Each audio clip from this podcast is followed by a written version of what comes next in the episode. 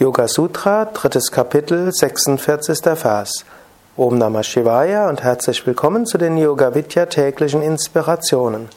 Patanjali schreibt, daraus entspringen Fähigkeiten, wie den Körper winzig klein zu machen, sowie Vollkommenheit und Unverwundbarkeit des Körpers. Ein Vers, den man zum einen beziehen kann auf die sogenannten Siddhis, die übernatürlichen Kräfte. Im, Im, engeren Sinne heißt das, dass du dann tatsächlich physisch das machen kannst. Und es gibt eine Menge von Dingen, die von großen Yogis berichtet werden.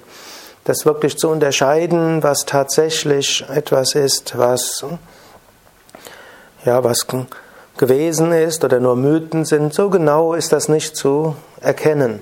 Man hat sehr wohl auch unter Laborbedingungen außergewöhnliche Fähigkeiten von Yogis zeigen können. Hm, eben zum Beispiel die Fähigkeiten, den, das Herz zum Stillstand zu bringen oder den Puls zu beschleunigen, Hirnwellen bewusst zu beeinflussen, Blutzufuhr in bestimmten Körperteilen abzustellen. Oder ich habe mal, hm, war bei, oder, oder sogar zweimal bei der sogenannten Kavadi-Zeremonie dabei, wo ja, Yoga Praktizierende aus Malaysia sich Speere in den Körper reingerammt haben, also nicht in die Organe, aber schon unter die Haut, 108 dünne Speere, 5 bis 5 Zentimeter tief unter die Haut. Und danach wurden die wieder rausgezogen und es gab keine Wunden und ein paar Stunden später war die Haut ganz normal gewesen. Also das könnte man als eine Art Unverwundbarkeit deuten.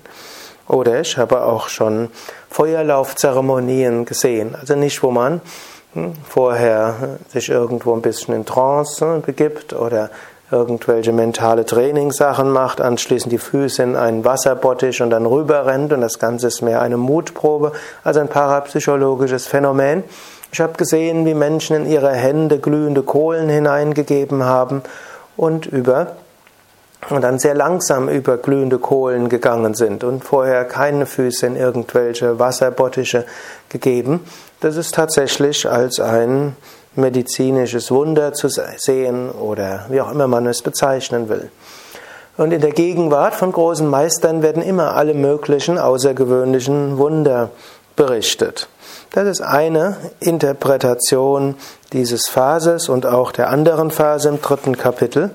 Beim nächsten Mal will ich dir über eine andere Interpretation sprechen, die ich für den Alltag für wichtiger und auch praktisch halte. Ich wünsche dir alles Gute, mehr zum Yoga und zu Yoga-Seminaren, Kursen, Ausbildungen, Weiterbildungen unter www.yoga-vidya.de